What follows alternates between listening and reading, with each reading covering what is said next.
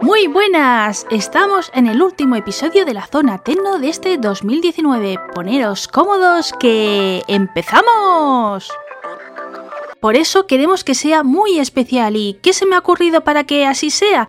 Pues que pase nuestro colaborador estrella de esta sección, Manolico. Hola, aquí estamos de nuevo una vez más compartiendo nuestras inquietudes para cerrar el podcast de este 2019. ¿Y de qué vamos a hablar? Pues de la figura del Community Manager. Vamos a aprovechar que Manolo está trabajando en ese cargo para explicaros en qué consiste y daros nuestro punto de vista al haber ejercido ese rol de una manera u otra, porque yo, claro, con la figura de la Capitana Podcast se puede considerar que soy una community. Así es, vamos a contaros nuestra experiencia con las redes sociales y compartir con vosotros un poco de nuestra perspectiva.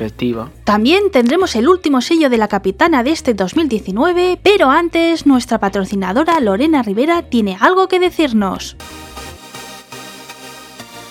Soy Lorena de Una emoción tras otra. Soy abogado de profesión y acompañador emocional por vocación y quiero invitarte a mi entrenamiento gratuito de formación en acompañamiento emocional a los procesos legales, una alternativa exclusiva e innovadora.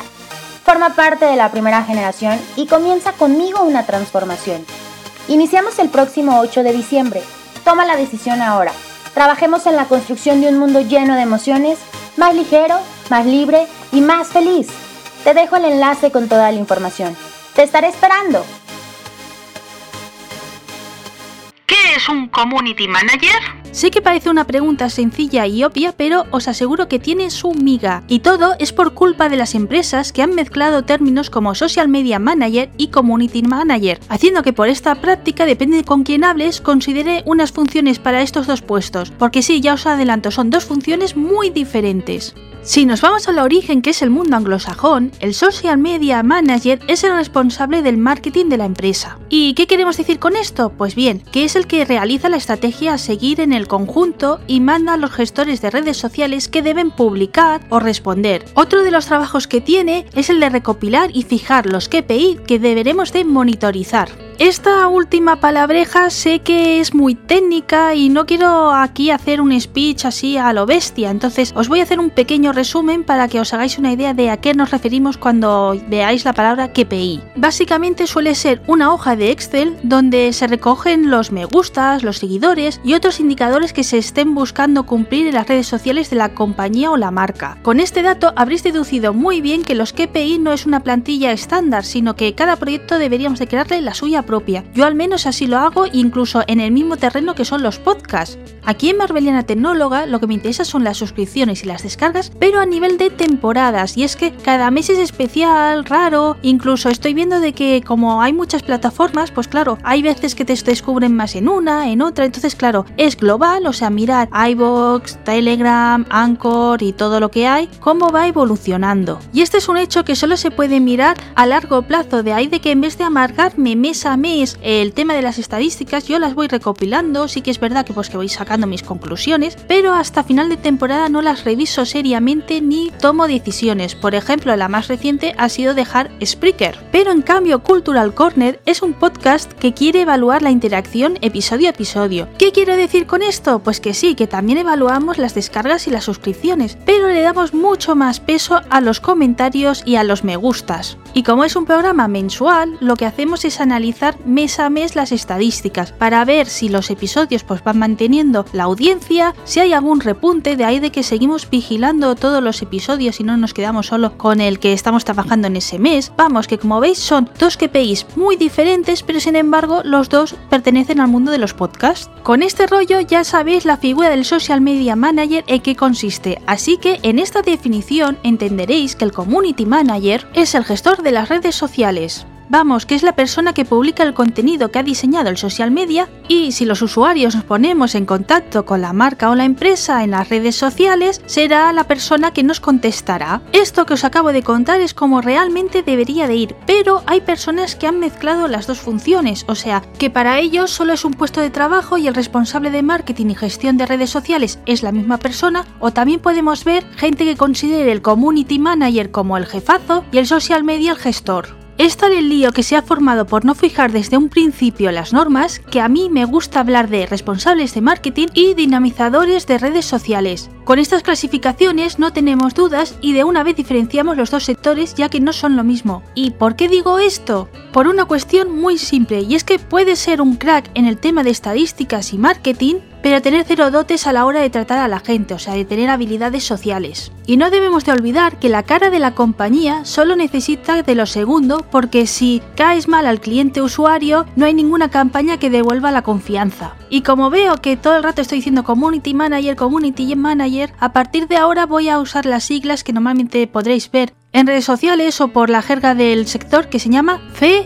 y M de Murcia. Equipos de Community Manager. Aunque en este primer bloque os he hablado del CM como personal, o sea, una única persona que lo gestiona, lo cierto es que en empresas o proyectos grandes suelen estar gestionados por varios trabajadores. Y debo decir que esto, más que facilitar la faena, perjudica porque cada uno tenemos nuestra manera de expresarnos, gestionar, y el hándicap más negativo de cuando trabajamos en equipo, el momento en que alguien mete la gamba y publica algo erróneamente. Y es por esto que se hace de vital importancia tener un pequeño manual de prácticas. Y aunque hayan cosas que no parezcan chorradas y tonterías de que son sentido común, tenerlas por escrito. Y si en el día a día nos encontramos algún supuesto que no está contemplado, hablarlo con el social media manager para cubrirlo, o sea, no tomar una propia iniciativa y una vez que esté resuelto, pues que se actualice esta pequeña normativa. Podéis pensar que exagero, pero en estos supuestos he visto que por pensar diferente, ante una cuestión o problema, un empleado ofrece una respuesta que es totalmente opuesta a si te escribe otro, haciendo que si el usuario se le ha acostumbrado a recibir un trato, al recibir otro proceder con el otro CM, la empresa se vea perjudicada. Otro factor a cumplir en equipos es crear una parrilla de publicación, saber en cada hora y día de la semana qué se va a publicar y sobre todo quién lo va a hacer. He visto muchas veces que cuando falta este recurso,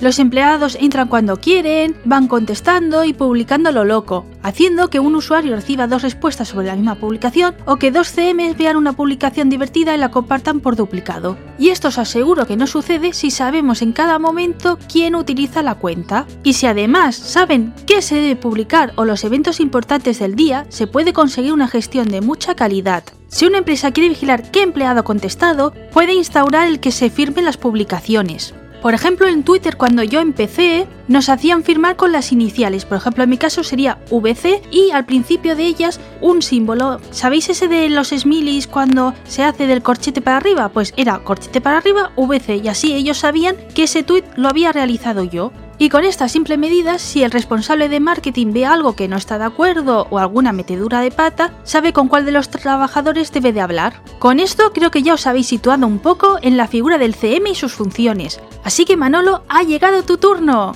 Mi experiencia como encargado de las redes sociales de una empresa. Bueno, pues en el poco tiempo que llevo encargándome de este tema, unos tres meses, y siendo la primera vez que me encargaba de algo así en un trabajo de cara a conseguir clientes, dar buena imagen de cara al público virtual y poder prestar un servicio o atención mediante estas aplicaciones, he podido darme cuenta de pocas cosas, pero de las cuales hay que tener en cuenta. Acostumbrado a tener perfiles de redes sociales de cara a lo personal y embarcarme en un perfil de trabajo donde tienes que gestionar uno o varios perfiles a nombre de una empresa, manejando una imagen o marca comercial, cambia mucho. No puedes publicar lo primero que se te ocurra. Para empezar debes informarte muy bien a lo que se dedica la empresa, qué cosas le parece bien publicar, guardar sobre todo datos personales para cumplir la ley de protección de datos, no enseñar matrículas de vehículos en fotos o publicaciones que se tengan que compartir no sacar rostros de gente y si fuera necesario hacerles saber en todo momento que si están de acuerdo en que se compartan públicamente en el perfil de la empresa.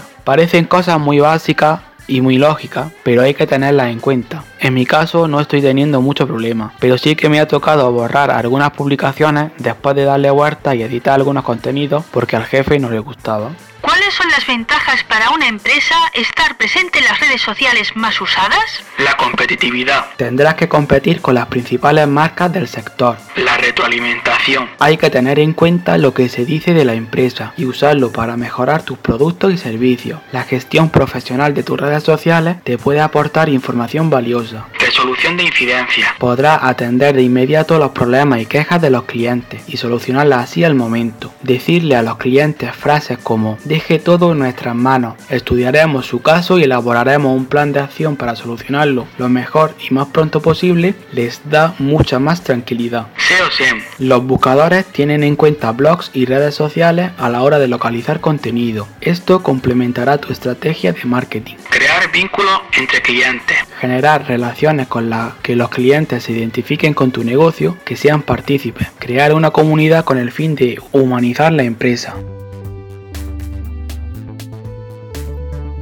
Como podéis observar, es una figura muy bonita y que en una sociedad donde el mundo digital está tan vivo y suele ser el primer contacto de una empresa, marca o proyecto con los usuarios, es más fundamental de lo que parece. Y es por eso que me gustaría hacer un llamamiento que por favor, si busquéis algún trabajador para el puesto, lo valoréis, porque parece como si todo el mundo pudiera realizar esta función o peor aún, que se considera secundario y que se puede realizar como actividad de otros puestos, haciendo que recaiga en el diseñador web, la secretaria o el administrativo de turno que tengamos, y para nada es así. Y es que como ya hemos comentado en episodios anteriores, la gestión de redes sociales es tiempo y dedicación que debemos de aplicar. Con 10 minutos al día no se hace nada, os lo aseguro. O mirad, ahora que lo pienso, sí que conseguimos algo. Lo que se termina consiguiendo es dar una imagen pésima de la marca. Y ahora que me he quedado a gusto con esta reflexión, vamos con el último sello del 2019.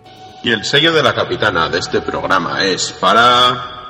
Hola Vanessa, capitana para los amigos. Te saluda Luis Varela, director y productor del podcast Tiempos a Radio, que se emite semanalmente desde Lima, Perú. Te agradezco la oportunidad que me brindas para dirigirme a ti y a todos tus seguidores y les envío un especial saludo. El podcast que desarrollo es a priori dedicado a la música y a la divulgación cultural. Lo vengo desarrollando desde hace dos años, desde el 2017. Descubrí el mundo del podcast hace cinco años cuando adquirí mi primer iPhone anteriormente era usuario de Android, y en él había una aplicación nativa llamada Podcast. Cuando la utilicé, escuchaba fragmentos de lo que para mí parecían programas de radio y creí que los creaban medios formales. Ya luego me di cuenta que cualquier persona con tan solo un smartphone podía crear su propio contenido. Y es así que empecé hace dos años a crear el mío propio. Sin embargo, considero que si bien es cierto, tenemos la libertad, todos aquellos que tenemos una palabra y algo que decir de poder comunicarnos, esto también va de la mano con la responsabilidad de crear un contenido apropiado. Y esto va dirigido sobre todo a los jóvenes